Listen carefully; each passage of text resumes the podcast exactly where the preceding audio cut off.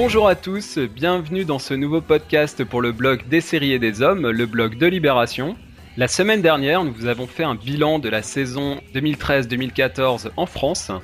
Cette semaine, nous allons parler des séries de ce qu'on peut appeler le reste du monde, l'Angleterre, la Scandinavie, mais aussi des terres moins connues de séries comme le Canada, le Brésil, l'Australie. On va vous proposer euh, un petit tour d'horizon de la planète série en relevant de la même manière les séries qui nous ont tapé dans l'œil, qui valent vraiment euh, la peine d'être vues. Alors pour m'accompagner dans cette conversation, je retrouve à mes côtés Geoffroy. Bonjour Geoffroy. Bonjour Benjamin. Et j'ai également à mes côtés Joël. Salut Joël. Ben, bonjour à vous deux.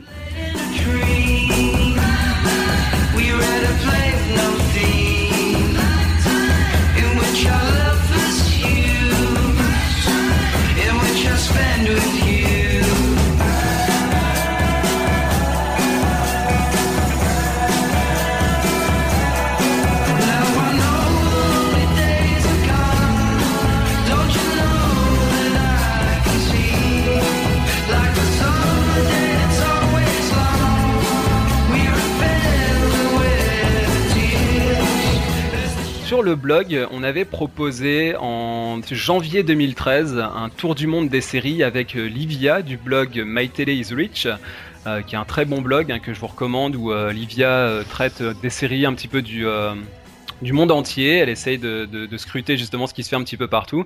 Et donc on avait avec elle fait un petit tour d'horizon de ce qui se faisait sur la planète série. Donc on va, on vous propose aujourd'hui d'actualiser un petit peu ce, tour du monde et de voir euh, ce qui s'est fait d'intéressant pour cette saison 2013-2014. Euh, Donc pour faire un petit peu le pendant euh, des séries américaines dont on parle forcément souvent beaucoup parce que c'est de, de, là que le plus gros de la production vient, mais on va voir qu'il y a aussi d'autres choses qui se font à côté. Et alors pour commencer euh, ce, tour d'horizon, on va parler un petit peu de l'Angleterre. Alors il y a évidemment beaucoup beaucoup beaucoup de séries en Angleterre. Alors là vraiment euh, c'est difficile d'avoir une vision globale. On va pas vous dire qu'on a tout vu parce que c'est, je pense que c'est impossible. Il y a énormément de choses et pas mal de choses qui passent un petit peu en, en catimini. On va, on va revenir sur deux trois choses qui nous ont tapé dans l'œil, mais avant ça, Joël, je voudrais que tu nous parles d'un du décès de Rick Mayal. C'est quelqu'un euh, voilà, que tu appréciais beaucoup, alors que personnellement, j'avoue ne, pas connaître du tout, enfin en tout cas avant d'avoir lu ton billet euh, sur le sujet. Qui était euh, Rick Mayal et voilà, pourquoi cette disparition a tant d'importance? Bah, Rick Mayal, c'est un des, des, fondateurs, on va dire, de la comédie alternative anglaise à la fin des années 80 c'est euh, Rick Mayall, bien sûr, Adrian Edmondson. Il avait un duo avec Adrian Edmondson. Et à eux deux, ils ont produit euh, des séries qui sont restées vraiment euh, dans l'histoire de la comédie anglaise contemporaine. D'abord, bien sûr, ils ont produit The Young One. The Young Ones, c'est une série qui a vraiment eu un impact sur toute une génération en, en, Angleterre. Alors bien sûr, la série est absolument inconnue en France, mais si vous en parlez à un Anglais euh, qui a vécu dans les années 80, euh, qui était un adolescent dans les années 80 ou un jeune euh, dans les années 80, il se souvient absolument de The Young Ones. Adrian Edmondson, Eric Mayall ont enchaîné sur une série qui, qui, est vraiment culte pour tous les amateurs de comédie, qui s'appelle Bottom. C'est de la Rick Mayall pratiquait avec Adrian Edmondson une comédie vraiment violente, cruelle et violente. Euh, sans cesse. C'est une comédie très physique euh, parce que chaque série s'est ensuite euh, déclinée en spectacles qui ont fait le tour de l'Angleterre, du Royaume-Uni. Et quand on le voit sur scène, il transpire, il est dégoulinant de, sueur. Bien sûr, tous les deux cabotinent, improvisent avant de se taper dessus. Ils se mettent même le feu. Hein. Euh, ils mettent même le feu à leurs vêtements dans certains, épisodes. Et Rick Mayall, voilà, c'était vraiment une, personnalité euh, très connue. Il est bien entendu de la même bande que Jennifer Sanders. Euh. Et justement, Absolutely Fabulous, ça s'est exporté. Donc c'est, on, connaît ces, ces, actrices. Par contre, c'est vrai que Rick Mayall, ça fait partie de ces, ces vedettes nationales, comme on peut en avoir beaucoup en France, de, de, des comiques qui fonctionnent très bien en France, mais qui sont peut-être pas forcément connus à l'étranger. Enfin, moi, je t'avoue que je ne connaissais pas du tout, par exemple. Tout à fait. Et il avait notamment, par exemple, interprété dans une série euh, absolument remarquable un personnage aussi que tous les Anglais connaissent, qui est Alan Bistard, euh, qui était un député, alors qui est d'abord député à la Chambre, et puis qui ensuite, au fur et à mesure des saisons, devient député européen. C'est le pire homme politique qu'on peut imaginer. Euh, et c'est un personnage qui est extrêmement connu en Angleterre, puisque c'est un personnage qui même continue à écrire des chroniques. en fait, ce sont les scénaristes de la série qui continuent à écrire des, des, chroniques euh, en son nom dans des journaux pour commenter l'actualité. Et, c'est une série qui a failli s'exporter aux États-Unis, mais euh, ça n'a pas très bien marché. Sur le câble, un petit peu, c'est un petit peu connu aux États-Unis, mais chez nous, de toute façon, la, comédie anglaise a toujours été très mal euh, diffusée. Mmh, ouais, c'est sûr. Du coup, bah, si, euh, comme moi, vous ne connaissiez pas, bah, je vous invite à, lire le billet de, Joël sur le blog, parce qu'il y a notamment des, des vidéos de ces différentes euh, séries. Hein. Il y a aussi Blackadder. Euh, euh, donc voilà, du coup, vous aurez une meilleure idée de, de qui était euh, Rick Mayall. From the people who brought you the young ones.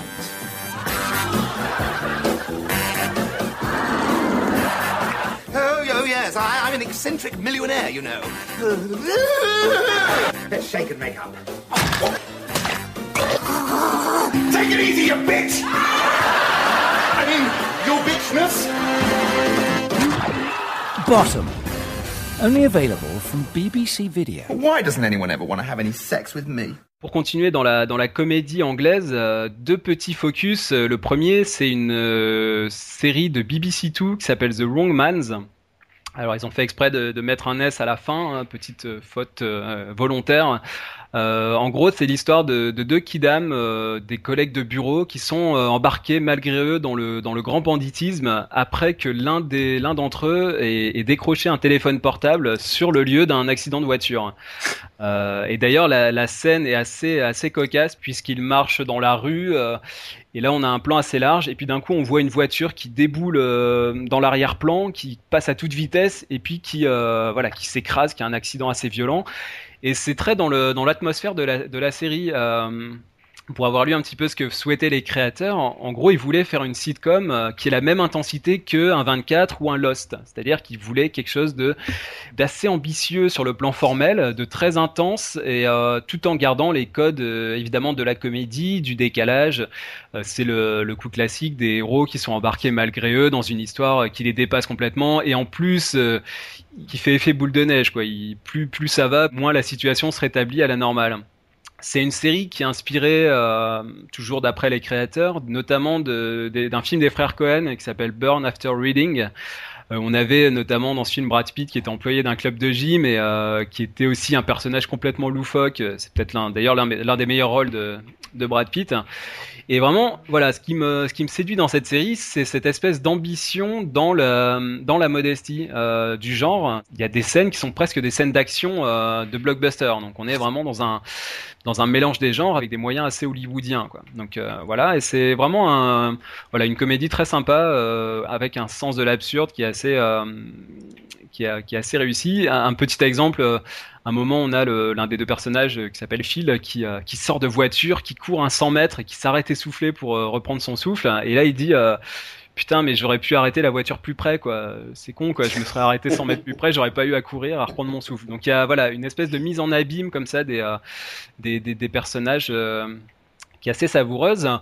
Et toujours sur la BBC Two, euh, un autre exemple qu'on voulait mentionner euh, avec Geoffroy, c'est une série qui s'appelle Inside Number 9, qui a aussi été présentée euh, à Sérimania. je vais souvent prononcer Sérimania dans ce podcast, c'est vrai qu'ils ont fait un tour d'horizon assez, assez sympathique, il y avait beaucoup de bonnes choses à, à retenir.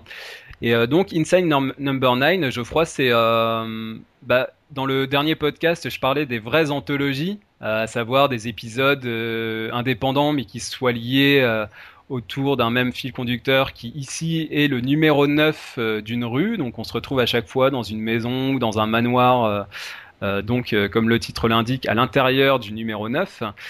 Qu'est-ce qui fait finalement l'originalité de cette, de cette comédie qui est vraiment très atypique, Geoffroy? Oh bah il y a déjà, je pense, une qualité d'écriture qui est euh, qui est assez remarquable. Hein. Ça peut rappeler les nouvelles que pouvait euh, écrire Roald Dahl, hein, euh, les côtés avec des situations à la lisière du, cauchemardesque ou du ou du bizarre. Il y a aussi chaque épisode mélange aussi bien, donc il y a des thématiques récurrentes, comme tu l'as dit, qui tournent autour du, numéro 9. Après, voilà, c'est souvent, ce sont souvent des huis clos. L'épisode se passe souvent à l'intérieur de. Voilà, bah, le premier épisode commence, on est à l'intérieur d'une armoire. Donc voilà, il y a des personnages qui sont à l'intérieur d'une armoire, donc on les entend discuter, on apprend à les connaître, et euh, il y a toujours une chute qui est euh, souvent inattendue. Euh, donc voilà, il y a, ça, ça, marie plusieurs genres. on, passe, on peut très bien passer de, de la comédie au drame en, voilà, en une minute. C'est c'est très, Voir au fantastique parfois. Non, voilà, il y a du gothique. Euh, du gothique, ouais. Voilà, bon, mais ce qui, ce qui, euh, ce qui est, voilà, c'est vraiment, euh, c'est vraiment très fort en termes d'inventivité. À chaque épisode, il y a, il y a, c'est souvent surprenant. Les situations sont, en règle générale, à la lisière du dérangeant aussi. Il y a un épisode, moi, que j'ai retenu parce que je l'ai trouvé non seulement prodigieux comme point de départ, mais vraiment, ils vont jusqu'au bout. Euh, je ne sais pas si tu l'avais euh, noté, celui-là, c'est The Last Gasp, en fait. Où il y a, la, fête, d'anniversaire, euh, voilà. On peut l'expliquer, c'est le dernier soupir en français, et en gros, c'est une fillette qui reçoit la visite d'une pop star qui vient. C'est une fillette manade en plus. Ouais, en plus, ouais, ouais exactement. Et, voilà, dans le pathos, et elle reçoit la, visite d'une pop star qui vient, en gros, faire faire le job, quoi. Voilà, Il, vient il vient lui faire plaisir, mais en gros, c'est pas lui, ça l'emmerde un petit peu. Et là, alors, il, je sais pas s'il a une crise cardiaque. En fait, il gonfle un ballon. Voilà. Il pour un gonfle, il gonfle un ballon d'anniversaire. Et en fait, à ce moment-là, il a un arrêt cardiaque. Sauf que les membres de la famille et les personnes qui accompagnent euh, l'artiste en question décident de monétiser le dernier souffle de la pop star. Donc voilà, il y a, y, a des, y a des pitchs de départ qui sont, voilà, qui sont super. Et moi, je vais aussi retenir, retenu le, le, deuxième épisode qui s'appelle Quiet Night In, où c'est un cambriolage uniquement fait. Tout l'épisode est euh, pensé à la manière du, euh, du slapstick et de la comédie burlesque. Euh, donc tout est muet, quoi. Il n'y a que la musique et on suit les personnages de A à Z. Il y a une, invention constante et c'est profondément hilarant. Alors vous connaissez peut-être mon, appétence pour le, bah, justement pour la période burlesque, et du coup cet épisode évidemment il m'a aussi vraiment tapé dans l'œil. Et c'est alors c'est d'autant plus marquant et touchant que dans cet épisode joue Una Chaplin, oui. Chaplin qui était très présente d'ailleurs cette saison euh, euh, dans les séries, euh, qui jouait notamment dans, Game of Thrones et dans d'autres séries. Et là, voilà, Una Chaplin, entre autres choses, c'est la petite fille de Charlie Chaplin. Et donc, évidemment, le fait qu'elle joue dans un, épisode quasiment intégralement muet, c'est quand même, une, je trouve, un beau clin d'œil et voilà, une, belle, un bel hommage au, roi du, du, muet. Et du coup, c'est un épisode qui est vraiment, euh, ouais, qui, qui, est vraiment très touchant. Euh, qui, qui, est vraiment très très bien réalisé en plus. Et là, c'est pareil, c'est vraiment ce qu'on retrouve dans ces séries anglaises. C'est un goût du travail bien fait, du travail léché. Je trouve qu'il y a, il y a encore une fois, on est dans l'absurde, on est dans le grotesque, dans le burlesque, mais c'est vraiment très très bien fait. C'est pas, euh, c'est pas tourné avec euh, par des amateurs quoi. Donc il y a ah, vraiment celui-là, ouais, il est exceptionnel. Hein. Oui, bah c'est ça. Il y a vraiment un choix du cadrage parce que comme tout est muet, il faut bien poser le cadre pour que voilà les personnages puissent euh, y déambuler et qu'il n'y ait pas trop de coupes et, euh, et, qu'évidemment on puisse se passer du dialogue. Donc finalement le geste dit euh, dit beaucoup de choses et euh, bah du coup je vous propose un extrait. Alors c'est le premier épisode dont tu as parlé qui s'appelle Sardine en anglais comme en français. Euh, ça tombe bien. Et euh, bah, en fait Sardine c'est une variante du jeu de cache-cache qu'on connaît bien. Là en l'occurrence les règles c'est qu'une personne se cache et les autres doivent la trouver. Bon jusque là rien de très original. Et après celle la personne qui trouve celui celui ou celle qui est caché doit se cacher à ses côtés. Donc là en l'occurrence c'est dans une armoire. Donc c'est au début, ils sont deux. Après, ça se corse assez rapidement parce qu'ils sont tous euh, condensés dans, ce, dans cette armoire. Et euh, il y a des dialogues vraiment à mourir de rire parce qu'on a une, donc, euh, la, une fille qui s'appelle Rebecca qui est en instance de mariage et qui se retrouve coincée dans, un, dans cette armoire avec un informaticien complètement déprimant. D'ailleurs, je milite pour qu'on arrête de, s'en prendre aux personnages d'informaticiens, parce qu'à chaque fois, les, mecs euh, qui bossent dans les IT, euh, c'est des personnages euh, lugubres. et, ce personnage, il, précise à la pauvre Rebecca que son, les initiales de son prénom et de son nom, ça forme l'acronyme RIP, donc Rest in Peace.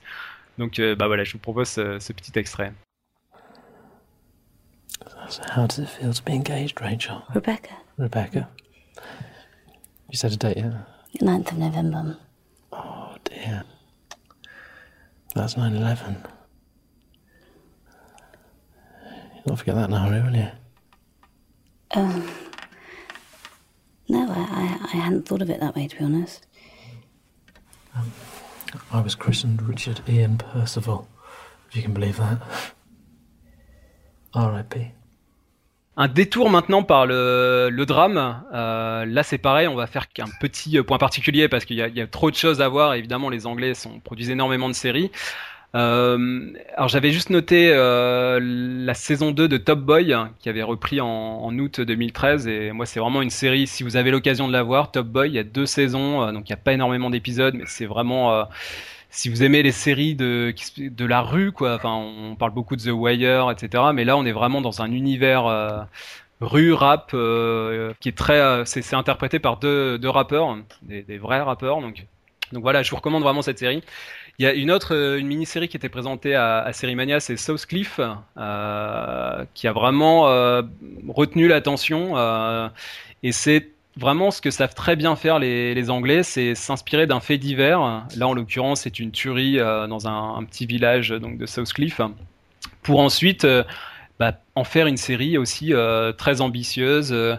Euh, puisque là en fait on suit euh, différents points de vue euh, dans chaque épisode. Le premier épisode est centré euh, sur le tueur.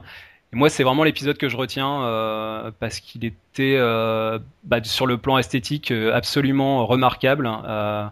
Il y a notamment un plan à la fin qui est centré sur le mur de la chambre où il va se passer un drame. Il y a tout un jeu sur le hors-champ qui est finalement une technique qu'on voit assez peu voilà, dans les, dans les fictions. Et là, c'est vraiment très très réussi. Donc voilà, South Cliff, c'est pareil, c'est quatre épisodes, donc euh, je vous recommande vraiment cette, euh, cette mini-série. Un dernier exemple euh, anglais avant de passer à la suite, c'est euh, une série qui s'appelle Peaky Blinders. Et c'est également sur la BBC Two. Donc la BBC Two, ils étaient, euh, ils étaient en feu cette saison. Mais Peaky Blinders, bah, c'est en fait l'épopée d'une famille de gangsters de Birmingham qui a vraiment existé. Hein. C'est basé sur une histoire réelle. Et donc on est dans le, on est juste après la Première Guerre mondiale. Et, euh, donc Peaky Blinders, le nom, c'est en fait, ça vient de, de Peak, donc P-E-A-K, c'est la, en gros, c'est la visière euh, en anglais dans laquelle euh, ces gangsters cachaient une lame de rasoir. Donc c'est ce qui faisait un peu leur, leur marque de fabrique et c'est pour ça que ils ont été nommés ainsi. Et c'est là aussi une série absolument magnifique au-delà de ce qu'elle raconte, c'est vraiment le, c'est euh, très très très bien réalisé. On est dans un monde un peu, euh, on est en post Première Guerre mondiale, quoi, donc euh, un peu apocalyptique. tout est tout est dévasté et c'est vraiment très très bien filmé. Et la musique est absolument, absolument remarquable. Euh, dans cette série, on a à la fois Nick Cave et The Bad Seeds pour les pour les amateurs. On a les White Stripes, les raconteurs. On a Tom Waits. Enfin voilà, on a vraiment des de, grands de grands artistes dans cette série. Et d'ailleurs, bah, je vous propose un extrait euh, du début du pilote. Ça se passe à Birmingham en 1919. Et donc, on retrouve euh, Killian Murphy qui joue le, le rôle principal, euh, donc qui est assez remarquable dans cette série, et qui traverse un, à cheval un paysage industriel aux allures post-apocalyptiques. Et la bande originale, c'est donc Nick Cave et The Bad Seeds. Et c'est une chanson qui s'appelle Red Right Hand.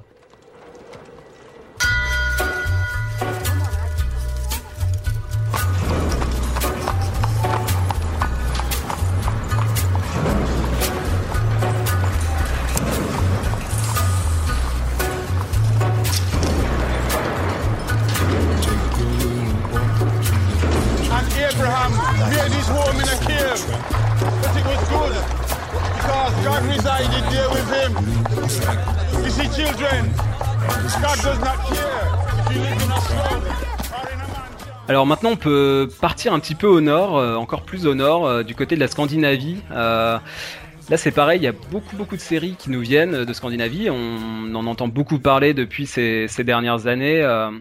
Avec de grands classiques maintenant que sont bah, qui ont été Borgen, euh, Bridelson qui s'appelle euh, qui s'appelle The Killing en, version euh, anglaise et puis des séries qui reviennent euh, Real Humans la saison 2 a été diffusée également sur Arte Bron saison 2 aussi qui a donc qui a donné Tunnel en France Donc voilà, des séries qui, reviennent. Souvent, les, les Scandinaves, ils font euh, trois saisons en général, donc donc c'est pas mal que ça permet de, de faire de, de, des histoires assez assez construites, mais qui, qui ne durent pas trop longtemps.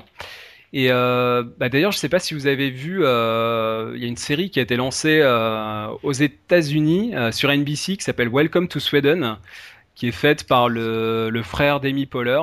Et en gros, c'est la, c'est la première série en langue anglaise qui a été diffusée euh, aux, en Suède. Bon, c'est la preuve que bah, le, les États-Unis, euh, évidemment, comme ils phagocytent tout, euh, bah, ils s'intéressent aussi à ce qui se fait en Scandinavie. Et du coup, ils font une série, bah, une sitcom qui, qui reprend vraiment les codes de la comédie américaine, mais qui s'implante en Suède. Donc ça, du coup, ça donne un mélange assez, bah, c'est assez original, du coup ça, marche, ça fonctionne pas mal, ça vaut le coup d'œil. Euh, on, peut parler de deux séries euh, norvégiennes, parce qu'on a beaucoup parlé du Danemark, de la Suède, beaucoup moins de, ce qui se fait en Norvège. Il y a notamment, Joël, une série qui s'appelle Lilyhammer. Lilyhammer, c'est euh, une série, c'est une, coproduction euh, américano-norvégienne euh, qui est est mise en ligne sur Netflix et donc là cette saison ils ont mis en ligne la saison 2 euh, et donc c'est une série où dans laquelle on retrouve euh, Steven Van Zandt qui était bah, notamment dans Les Sopranos et qui a été et qui est peut-être toujours d'ailleurs guitariste de Bruce Springsteen dans le E Street Band. Donc ça c'est assez particulier dans son curriculum vitae.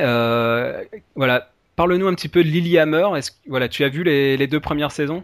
Oui, c'est bah, une série, c'est une petite série hein, euh, qui est très agréable en fait, parce que alors l'idée de départ est pas est pas non plus très originale. C'est un, mafieux new-yorkais qui, après avoir balancé ses, collègues, euh, bénéficie euh, du fameux Witness Relocation Programme et qui a décidé d'aller à Lillehammer en Norvège, tout simplement parce qu'il se souvient des Jeux Olympiques d'hiver qu'il avait vus à la télévision et qui lui avait paru une chose merveilleuse.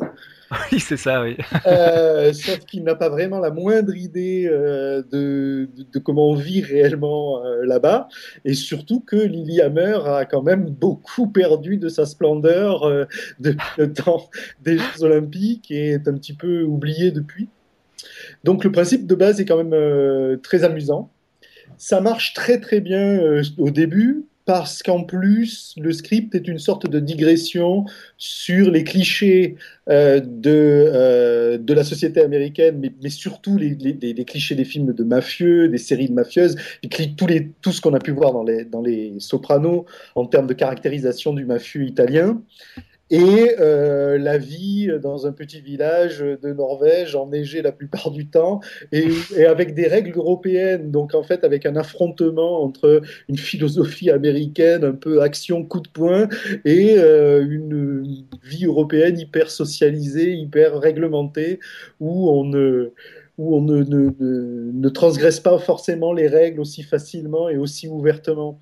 D'ailleurs, ça m'a fait penser un petit peu à la bande dessinée de Lucky Luke, les Dalton dans le blizzard, en fait. C'est un petit peu ce qui se passe avec ce bandit euh, terrible aux États-Unis qui se retrouve dans ce petit village et qui perd à la fois euh, de sa force, mais qui va la regagner. La série, je dois l'avouer quand même, euh, perd beaucoup de sa saveur au fur et à mesure des épisodes parce que euh, les scripts ont un peu de mal à se renouveler, parce qu'il y a au milieu une romance qui est un petit peu euh, euh, à la fois par moments tirée par les cheveux et d'autres fois complètement abandonnée euh, durant des épisodes. Mais ça reste très sympathique à cause des paysages, à cause des personnages secondaires et puis euh, parce que ça fait toujours du bien d'entendre des acteurs s'exprimer dans une autre langue et de s'apercevoir que euh, les autres langues peuvent être aussi très très expressives. Et là, en l'occurrence, quand on la regarde en VO, c'est une série qui est en deux langues, en fait, qui est à la fois euh, en norvégien et en anglais, avec les personnages qui, s'expriment dans les deux langues, et c'est assez drôle. Ouais, c'est vrai que je partage complètement ce, ce goût pour le, le multiculturalisme. C'est vrai que le, le, le, goût de la langue aussi, ça fait partie du plaisir qu'on a à pouvoir regarder des, des séries étrangères et, pas seulement américaines. Et euh, c'est vrai que là, on est un petit peu dans l'esprit donc de, de, de, cette comédie dont je vous parlais, Welcome to Sweden. C'est vraiment le, le, choc des cultures euh, et on emprunte des, des, aux deux cultures. Donc c'est vraiment, euh, c'est vraiment très réussi de, de ce point de vue-là.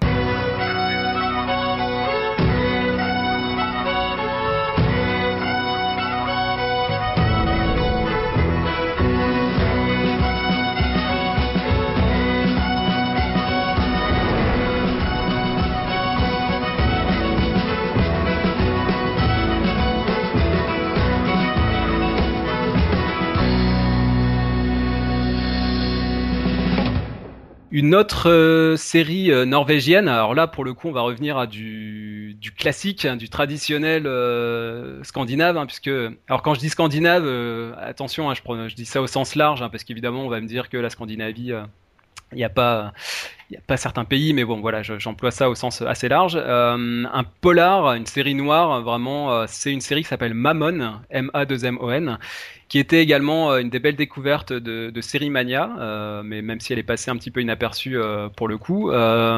c'est en fait un thriller conspirationniste norvégien, ce que les Anglais, eux, appellent du nordique noir, donc de la série noire à la sauce nordique, hein, qui a été diffusée en début d'année sur NR alors déjà, euh, ce qui change par rapport à ce qu'on connaît bien, notamment de Suède, euh, et du Danemark, c'est que le héros est un homme. Euh, c'est un journaliste qui s'appelle Peter Veras et qui enquête sur un important scandale financier dans lequel sont impliqués à la fois son frère et puis une partie de l'élite politique du pays. Donc c'est encore une fois un récit tentaculaire avec une euh, conspiration et euh, quelque chose qui prend une ampleur de plus en plus vaste. Et euh, du coup, on a un personnage de journaliste qui se retrouve impliqué là-dedans et qui, bah, qui veut aller au bout, au bout de son enquête, quitte à, quitte à se brûler les ailes. Donc, vous me direz rien de, de, bien nouveau sous le soleil, mais encore une fois, c'est voilà, très très bien fait. C'est un récit qui s'écoule sur six jours, donc il y a six épisodes. Chaque épisode équivaut à une journée en gros. Donc on est un petit peu dans cette idée de, temps continu, hein, sans parler de, temps réel. Et euh, ce qui est très intéressant, c'est que ça mélange aussi plusieurs choses, euh, à la fois le fonctionnement d'une rédaction, euh, voilà, d'un quotidien. donc ça c'est pas mal parce que du coup on voit à la fois leur réunion éditoriale, tous les conflits d'intérêts qu'il peut y avoir, la hiérarchie, la concurrence, à la fois en interne et puis la pression des, des canards qui font plus dans le scandale en face. Donc voilà tous ces aspects-là sont sont pas mal explorés, donc c'est pas c'est pas juste une façade. Hein. il y a vraiment voilà une implication euh, de ce point de vue-là. Donc c'est ça c'est ça c'est intéressant. Et puis euh, bah, après on retrouve les, les codes euh, à la fois scandinaves et américains quoi. Le on recherche des tops, des traîtres, des sources. Enfin voilà, il y a, y a finalement tous les codes du bon thriller avec la, bonne vieille conspiration. Euh, en fait, j'ai ressenti une vraie influence de, bah, notamment du Millennium de, bah, de, de, Stieg Larsson qui a donné, euh, qui a donné des, des, films, plusieurs films au cinéma. Et ça, et ça mixé avec le, le Da Vinci Code euh, de Dan Brown, parce qu'il y a aussi toute une part euh, de d'ésotérisme et de, de symbolisme religieux qu'ils sont venus mêler à ce, à ce récit. Il y a beaucoup de références. Euh, euh Mammon, c'est un, mot qui est tiré du Nouveau Testament, euh, qui veut dire euh, cupidité. Donc il y a beaucoup de références à la, à la religion. Donc c'est très ambitieux, c'est très bien réalisé, une ambiance, une ambiance nocturne assez envoûtante. On a, a l'impression un peu d'être dans du Michael Mann des fois, des beaucoup de beaucoup de vues aériennes euh, de, de, de, la voiture. Il y a beaucoup de passages en voiture. Enfin, ça crée vraiment une, une ambiance. C'est une série euh, qu'il faut regarder la nuit, si je peux vous conseiller, euh, parce qu'il y, y, a vraiment une atmosphère, une atmosphère très prenante. Et, euh, et voilà. Alors, c'est comme je disais, c'est très ambitieux. Maintenant, c'est peut-être pas tout à fait, euh, pas tout à fait abouti parce que tout, tout le symbolisme religieux, bah, au final, on, voilà, j'ai eu l'impression que c'était un petit peu plaqué. Et euh, bah, six épisodes, c'est peut-être un peu court parce qu'au final, toutes les explications euh, euh, donnent l'impression de tomber un petit peu en même temps et on voilà tout n'est tout n'est pas clair euh, donc il y a voilà c'est un petit peu confus sur la fin mais en tout cas je vous recommande vraiment cette cette belle série qui s'appelle Mammon en plus il y aura une saison 2 donc c'est une série qui va revenir et qui, aura aussi un remake aux États-Unis donc on va on va sans doute en, entendre reparler et alors, je ne sais pas si ça vous arrive, ça, vous est sans doute arrivé. j'ai aussi, ça m'a aussi permis de découvrir une chanteuse qui s'appelle euh, Nadine Shah. Euh, puisqu'en fait, euh, ils ont repris pour le, générique de fin une chanson de, cet artiste qui s'appelle H. Bones. Si vous aimez PJ Harvey, si vous aimez Anna Calvi, vous serez vraiment séduit par, Nadine Shah. Donc je vous propose ben, un petit extrait du, générique de fin de cette série.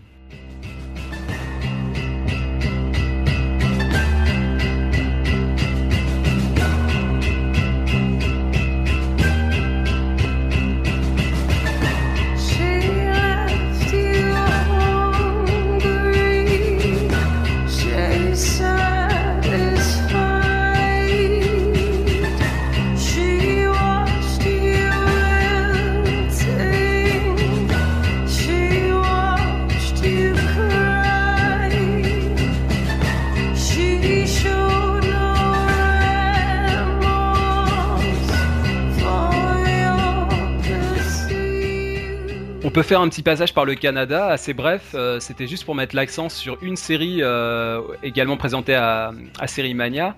euh, qui s'appelle Série Noire. Bah là, c'est une comédie qui a été présentée notamment avec le co-créateur qui s'appelle François Letourneau. Il y avait Jean-François Rivard, le réalisateur, et leur productrice. Et c'est une comédie vraiment délirante, hilarante, francophone, hein, il faut le préciser parce que y a pas mal de séries canadiennes euh, qui sont euh, qui sont anglophones et parfois on les confond d'ailleurs avec euh, avec les séries des États-Unis.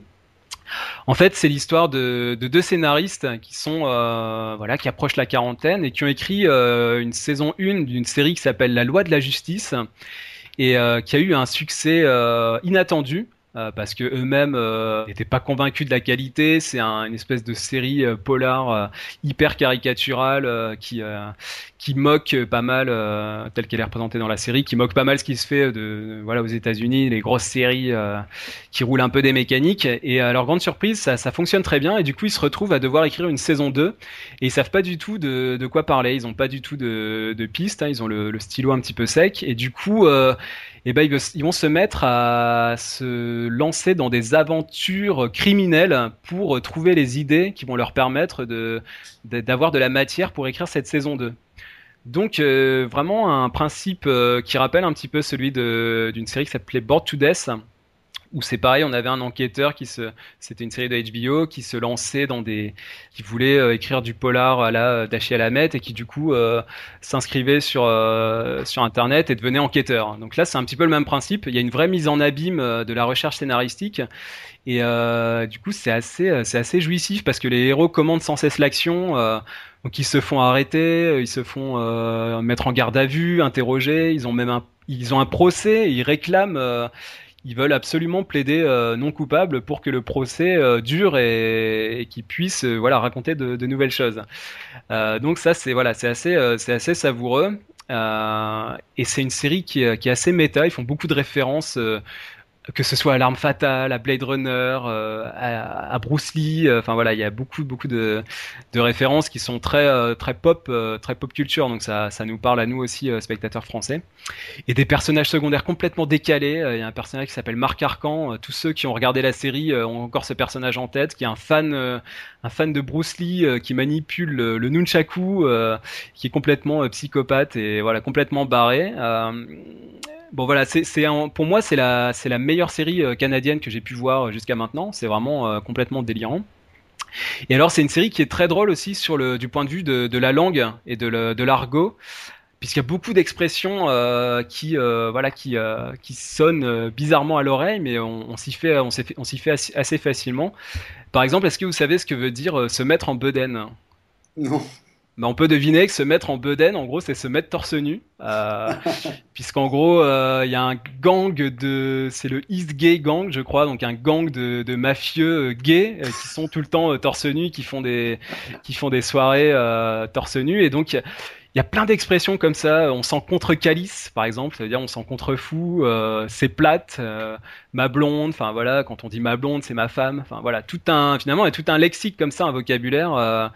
Qui, revient et qui est assez savoureux. Euh, Il y a une question, un débat qui revient tout le temps sur les séries francophones canadiennes, c'est justement cette, question de la langue. Euh, Joël, est-ce que c'est quelque chose, toi, qui te, qui serait à même de te perturber? Est-ce que tu, voilà, tu aurais besoin de sous-titres? Ou alors tu estimes que c'est euh, justement ça fait partie du plaisir de pas forcément tout comprendre et, d'apprendre de nouvelles expressions? Mais je crois qu'il y a deux catégories quand même de séries canadiennes francophones, c'est-à-dire québécoises en fait. Il y a celles qu'on sous-titre pour l'international et il y a celles qu'on sous-titre pas. Ouais. Et, non, mais franchement, c'est vrai qu'il y a des séries euh, qui sont qui ont été diffusées sous-titrées, et tant mieux. Et tant mieux parce que parce qu'il y avait les accents en plus du vocabulaire et Mhm. comme c'était euh, des fois des séries, bon, ben, les personnages, euh, les scripts exigent qu'ils parlent effectivement avec leur argot et leurs expressions. C'est assez difficile quand même à suivre euh, pour, justement avoir toute la saveur. Donc je dirais que voilà, il y a deux catégories quand même. Je sais pas si c'est, je sais plus si c'est pour celle-ci ou pour une autre, mais je crois que justement Sérimania a sous-titré, mais alors juste les passages euh, qui pouvaient être euh, difficilement compréhensibles pour le public français. Et ça, je trouve, c'est une bonne, euh, c'est une bonne formule parce que tu laisses, euh, voilà, la, la, version originale se dérouler et en même temps, quand il y a des passages où effectivement les gens ne comprennent pas certains termes, et ben là, tu les mets en sous-titres. Ça peut être un bon, un bon compromis. Tout à fait. En plus, bon, je, je, tiens à dire que moi, en tant que, en tant que Français d'étranger, je suis aussi un, un, téléspectateur de TV5. Et il arrive dans TV5 que des Français de territoires d'outre-mer s'exprimant par exemple en créole ou, ou, ajoutant dans leurs propos euh, nombre d'expressions locales ou créoles soient sous-titrées euh, sur une télévision française sans aucun problème. Il s'agit euh, de, faire en sorte que le plus large public puisse comprendre les propos. Après, ça dépend effectivement des termes. Il y a des termes, par exemple, ils disent pas, merde, ils disent marde. Alors ça c'est assez drôle. Ils disent pas baiser, ils disent fourrer par exemple. en plus, en plus la série se plaît à, aller vraiment dans le dans le vocabulaire un petit peu gratiné. Alors déjà quand nous on entend ça en français, ça nous fait marrer, mais alors quand on entend des expressions comme ça. Euh, en, québécois, c'est absolument, euh, c'est absolument délirant quoi. Ça crée vraiment une presque une mélodie à l'oreille, mais euh, après effectivement il faut, il faut aussi faire l'effort de bah, parfois d'aller se renseigner un petit peu, mais en, même temps sur Internet, vous avez facilement les, les termes, le, le, vocabulaire, etc. Et en plus, c'est une série qui a été tournée l'hiver, donc il y a vraiment une ambiance à la, à la Fargo un petit peu, donc ça c'est très, c'est très sympa. Et un dernier point à mettre en avant, c'est la musique de Cristobal Tapia de Ver. C'est un compositeur chilien. Euh, à mon avis, on va en réentendre parler parce que c'est lui qui a composé la musique de Utopia. Et là, il compose une musique extraordinaire dans cette série, euh, donc série noire. Euh, je vous propose, avant de passer à la suite, un petit extrait. On a euh, donc l'un des deux scénaristes qui s'appelle Patrick, qui accompagne son ami euh, prostitué, parce que bien sûr, il s'est accoquiné avec, avec une jolie prostituée. Ils vont chez son gynécologue. je mets ça entre guillemets parce qu'après on comprendra par la suite que c'est un peu plus complexe. Et donc ils ont une conversation qui est assez gênante à la fois pour eux et peut-être pour l'auditeur. Je vous, je vous permets d'apprécier ce, cet extrait. Ça s'est bien passé avec Charlène? Oui, oui. Oui, super. Ouais, on l'aime bien. On l'aime bien. Puis je sais pas si vous êtes rendu là, mais c'est une de celles que le vagin le plus étroit. Ouais. Puis je sais de quoi je parle. C'est même un peu son trademark. Mais là, il y en a une nouvelle qui va venir jouer dans Tatal. Hum. J'adore ça, les monter les unes contre les autres. Ça crée une scène atmosphère de compétition, puis c'est le client qui en sort gagnant. Un petit passage maintenant par le, par le Brésil. On voulait aussi, euh, bah, en cette période post-Coupe du Monde, euh, mettre l'accent sur deux, deux, productions brésiliennes. Euh, je pouvais pas m'empêcher de parler euh, d'une série qui s'appelle euh, FDP. Alors FDP, c'est l'acronyme de Filios da Puta. donc en français pour la diffusion sur France O, parce que la série a été diffusée sur France O avant le début et pendant le, le, début de la Coupe du Monde, ce qui était plutôt une bonne idée. Ils ont, ils ont appelé ça Putain d'arbitre. Bon voilà, un titre plus explicite. et c'est une série donc qui est centrée sur un arbitre de foot. Et rien que ça, c'est euh, peut-être la première fois. Euh, déjà, le sport est quand même assez peu abordé dans les séries euh, de manière générale et au cinéma, même si ça commence à, à venir. Et le personnage d'arbitre, encore moins. Donc là, c'est vraiment, c'est vraiment très intéressant. C'est une comédie, donc ces épisodes qui durent une petite demi-heure. Euh, qui reprend un peu les euh, les thèmes forts. Euh, en plus, c'est au Brésil, donc il y a à la fois le supporterisme et puis ce, cet antagonisme culturel entre Brésiliens et Argentins. Hein, on rappelle que les Brésiliens préféraient que l'Allemagne gagne en général plutôt que plutôt que les Argentins en finale. il y a aussi d'autres thèmes, la pression des dirigeants parce que l'arbitre en question est en instance de divorce et bien sûr le juge est un dirigeant de club qu'il doit arbitrer et donc forcément, euh, le résultat du jugement de son divorce sera, euh, sera dépendant de, l'arbitrage qu'il fera au prochain match. Donc euh, ça, c'est un thème aussi assez savoureux. Ils abordent aussi l'homosexualité dans l'arbitrage et dans le football, c'est un grand sujet tabou. Les femmes arbitres aussi, le marketing. Enfin voilà, c'est une série comédie de HBO Latina, Latin America, pardon. Donc c'est voilà, c'est en HBO et encore présent et euh, c'est assez modeste, mais c'est euh, très sympa et euh, je trouve que ça a été une bonne initiative bah, de la diffuser sur une chaîne en clair, même si la version française, bah, vous perdez toute la toute la mélodie de la langue, mais au moins, voilà, c'était une programmation pour le coup maligne, quoi. C'était c'était plutôt une bonne idée. Joël, tu voulais aussi nous parler d'une autre production brésilienne qui s'appelle Apocalypse. Alors de quoi il s'agit? Alors, ben, Apocalypse, euh, ça a aussi un rapport direct avec la Coupe du Monde, figure-toi. Alors d'abord pour vous dire, c'est une série brésilienne qui au départ est une web série, c'est-à-dire c'est pas fait pour être à la télé, mais la série est, tellement euh, je dirais qu'elle est tellement spectaculaire et tellement brillante qu'elle a été euh, diffusée sur BBC HD. Et donc, il se pourrait qu'on la voit bientôt arriver en Europe sur un canal ou sur un autre, avec de bons sous-titres. Alors, de quoi ça parle? Eh bien, ça part du principe, c'est une série qui a été euh, produite en 2013, qui part du principe que euh, le Brésil gagne la Coupe du Monde en 2014. Ah, raté. Et, cet événement déclenche dans le pays une prospérité euh, énorme, mais aussi une vague de nationalisme. Et cet événement est euh, doublé d'un autre événement qui est qu'une étude découvre que les réserves mondiales de pétrole vont en fait se tarir complètement dans cinq ans et que le Brésil est devenu le premier pays producteur de pétrole et surtout la dernière réserve mondiale de pétrole.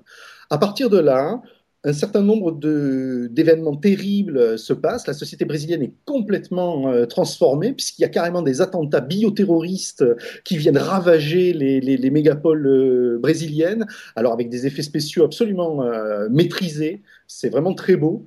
Et euh, derrière tout ça, il y a un complot militaire, euh, militaro-financier. Euh, c'est absolument euh, brillant, d'autant plus que c'est une démonstration qui est faite en cinq épisodes de, euh, de 6 à 10 minutes, on va dire. Donc il y en a pour une trentaine de minutes à voir. C'est à la fois spectaculaire et, et, et époustouflant. Et malheureusement, il n'y a pas encore euh, sur le net de version sous-titrée, même en anglais. Mais franchement, rien que les images, ça vaut le coup.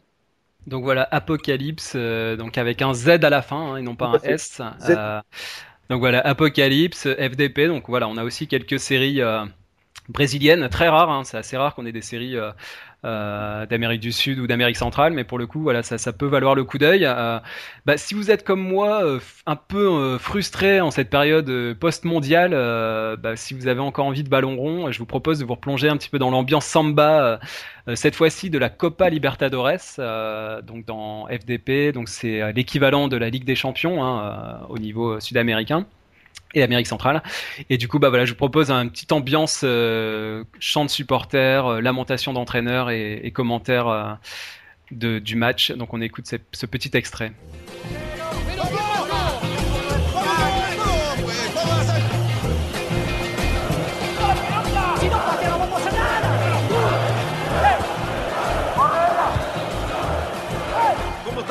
O clima embaixo, Fábio França? Esquentando cada vez mais, que a chapa já tá bem quente.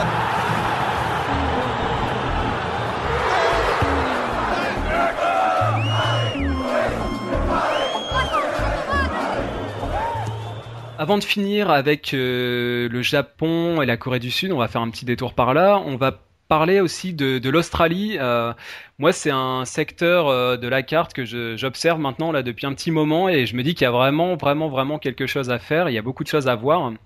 Alors, on commence à connaître quelques séries australiennes qui ont été diffusées en France. Il y a eu euh, The Slap, qui a été diffusé sur Arte euh, sous le titre La Gifle. Euh, Underbelly, peut-être moins connu, mais a été diffusé sur Orange Ciné Choc, donc une série aussi australienne. Et puis, d'autres séries qui vont arriver. Arte a acheté une série, les droits d'une série qui s'appelle The Code. Donc ça, vous verrez, ça sera à venir, avec notamment Lucy Lawless et Aden Young, qui jouaient dans, Rectify. Bon, ça, ça sera dans les, dans les mois, peut-être l'année prochaine.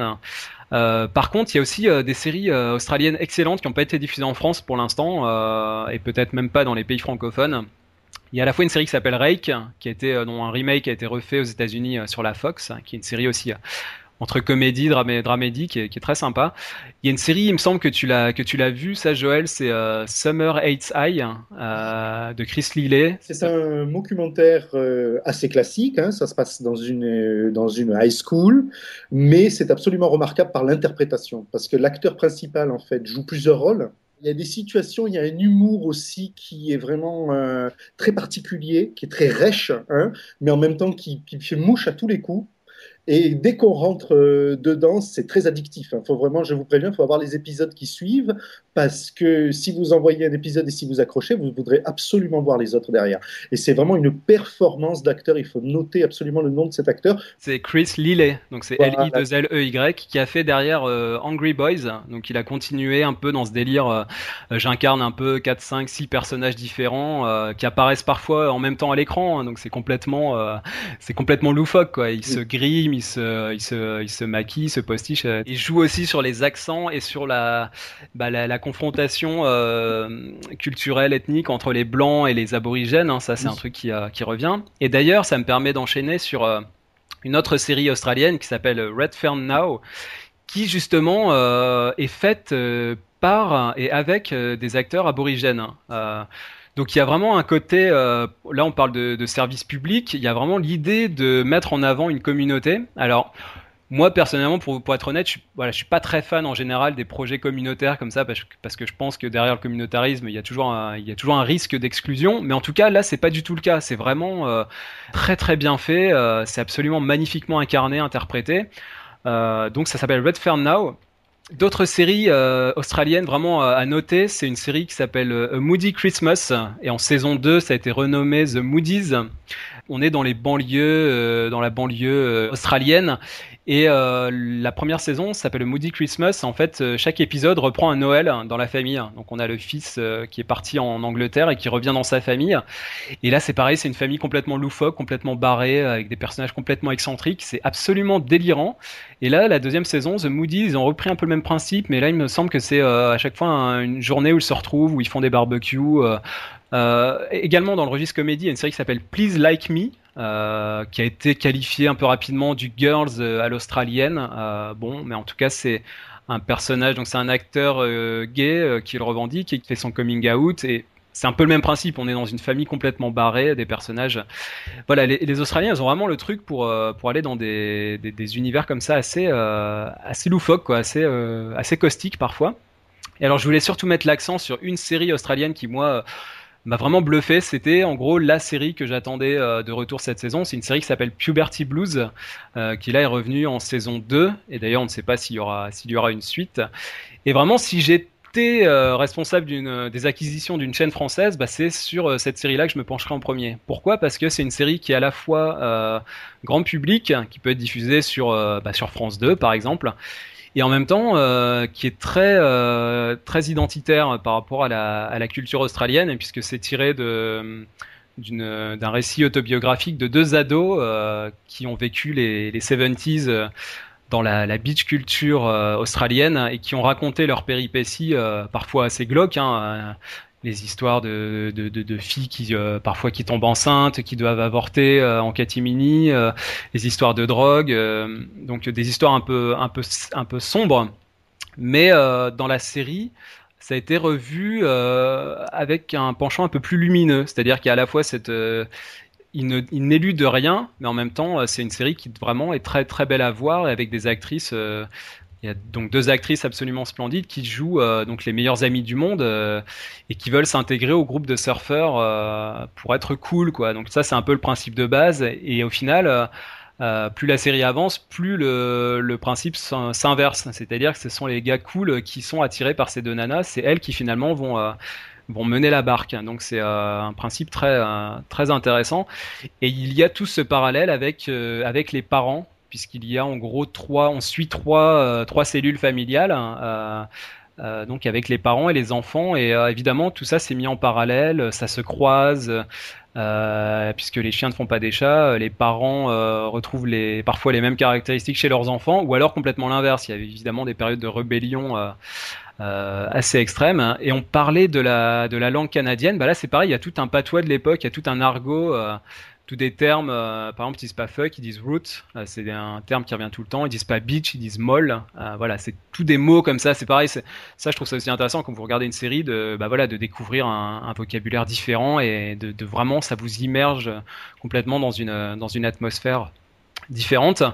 Bon voilà, c'est une série très très touchante, très bien réalisée euh, et une musique aussi assez assez bluffante de Stephen Ray, qui a d'ailleurs mis en ligne la, bande originale. Donc si vous voulez, vous pouvez la récupérer. Euh, c'est un, prix ouvert. Vous pouvez faire une donation si vous voulez. Vous pouvez récupérer la, bande originale de la série. Euh, bah, du coup, pour vous plonger un petit peu dans cette série, je vous propose un extrait du premier épisode de la deuxième saison.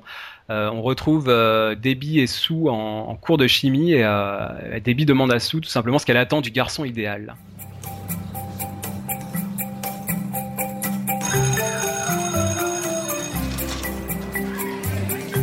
So be careful with this stuff. It's acid, essentially. Ooh. Not that kind, Mr. Reese, but drink away if you like. three qualities you want in a guy.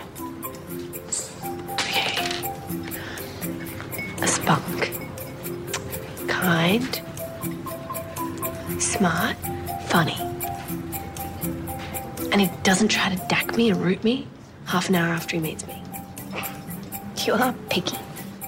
Pour finir, on peut toucher deux mots de bah, d'un secteur qu'on connaît beaucoup moins bien. Donc là, on va pas, voilà, on va pas faire très long, mais euh, bah, pareil, Livia, là, sur son blog, en, parle beaucoup, c'est euh, le Japon et la Corée du Sud.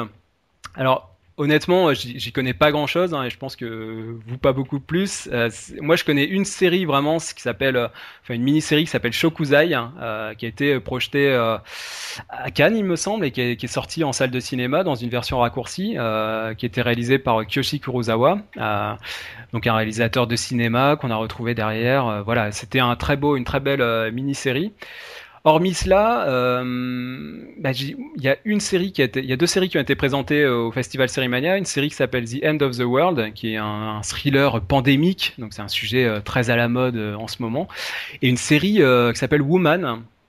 Qui a, reçu le prix des blogueurs, donc c'est une série qui qui a apparemment séduit mais j'aimerais avoir votre avis là-dessus. Moi, j'ai toujours du mal avec les séries, euh, bah, les séries asiatiques, pour euh, parler de manière un petit peu générale. Sur ce côté, euh, je trouve qu'il y a toujours un côté un peu tire-larme, euh, notamment dans, dans Woman, c'est ce qu'on retrouve. C'est une histoire très triste hein, d'une mère courage qui perd son mari et qui doit éduquer seule euh, ses deux enfants. Et donc, on se retrouve dans des, des histoires familiales assez complexes. Elle est un peu sans le sou, elle a des problèmes de santé, etc., etc. Enfin voilà, c'est très pathos et même si euh, c'est filmé de manière assez sensible, euh, moi j'ai beaucoup de mal avec cette approche. Est-ce que Joël, tu as déjà vu euh, dans tes souvenirs une série asiatique? Oui, j'en ai, vu quand même, mais très rarement. J'en vois très peu. C'est vraiment une zone du monde qui, pour moi, est une zone blanche dans mon radar sériephile parce que je n'ai pas beaucoup de temps. Euh, non plus. Comme, je suis comme tous les sériphiles. Et comme tous les sériphiles, j'ai en plus de ma sériphilie générale mon domaine de prédilection. Mon domaine de prédilection à moi, bah, j'en ai deux. Ce sont les cartoons et ce sont euh, les comédies anglaises. Et c'est par les dessins animés que j'ai une connexion avec l'Asie. Mais je dois dire que tout ce qui se fait en live et en série live, j'en entends dire beaucoup de bien, mais je n'ai encore jamais osé. Effectivement, la, du coup, la, la, question peut paraître cocasse, mais c'est vrai qu'on autant on connaît très bien euh, bah, à la fois les dessins animés, euh, les mangas qui nous parviennent. Il y a beaucoup de fans de, de mangas en France. Euh, les, le cinéma, hein, moi j'ai vu beaucoup de, de films euh, de documentaires euh, chinois, japonais. Quelques exemples en date, un documentaire chinois qui s'appelait Les Trois Sœurs du Yunnan. J'ai vu un film d'animation, le dernier de Ghibli, qui s'appelle euh, le conte de la princesse Kaguya. Donc voilà, je pense que c'est pas c'est pas une question de, de, pays quoi. Moi, je me sens pas du tout réfractaire à ce qui à ce qui vient de, du, Japon, de la Corée du Sud. Mais c'est vrai que sur les programmes, euh, sur les séries que j'ai pu voir, j'en ai vu que quelques-unes. Hein. Il, y en, a, il y en a des milliers. J'ai eu vraiment du, du, mal à du mal à accrocher. Euh, Geoffroy, même, même question. Est-ce que, est que tu connais un petit peu le, les séries qui viennent de ce coin de, la planète, euh, est-ce que tu as eu l'occasion d'en voir dans, ton, dans ta vie?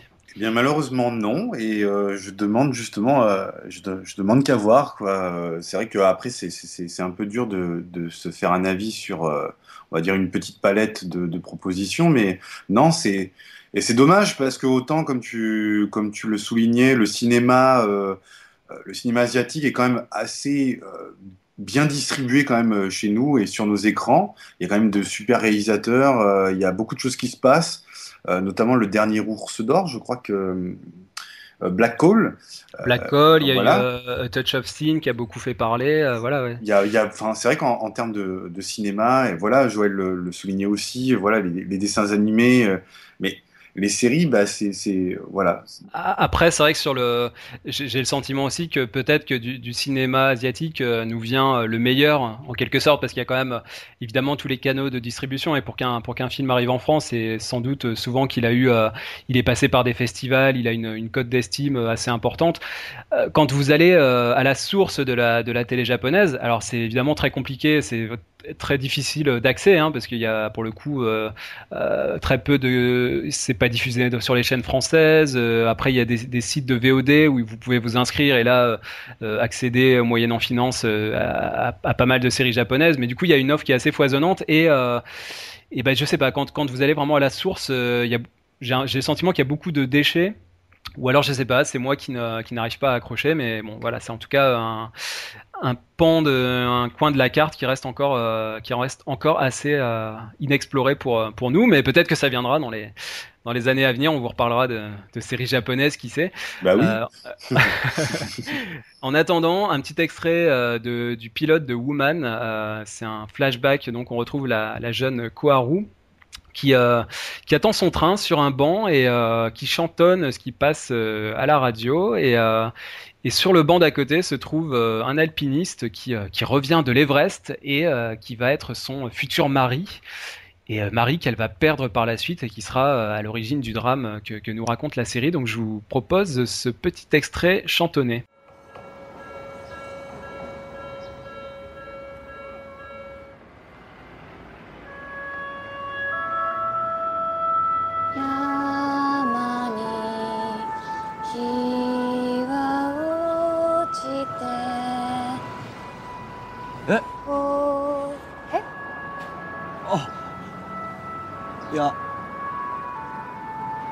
すいません。